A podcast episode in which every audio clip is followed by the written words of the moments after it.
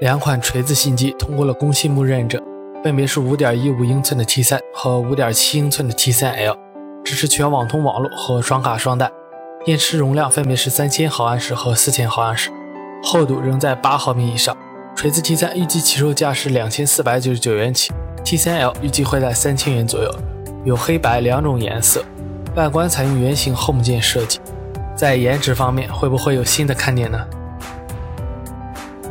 三星正式发布了 Galaxy A8，价格约合人民币三千九百五十八元，五点七寸 Always On 屏幕，全金属机身，装备自家的 Exynos 七四二零处理器，三 GB 和三十二 GB 组合，前置八百万，后置一千六百万像素摄像头，三千五百毫安时电池，支持三星配，这价格都快赶上 S 七了。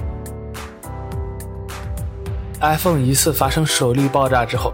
台湾网友又晒出了亮黑色 iPhone 7 Plus 使用一周后出现电池鼓包，中框也被撑开。有网友怀疑手机被摔过，进而导致充电过热膨胀。苹果再次抄袭了三星的特性。谷歌将于十月四日发布 Pixel 系列手机。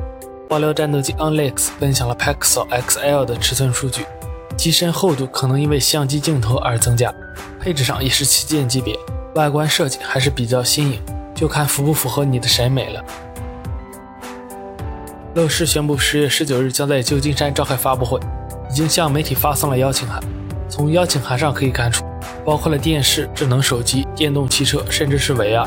这次乐视进军美国，应该是做好了充足的准备。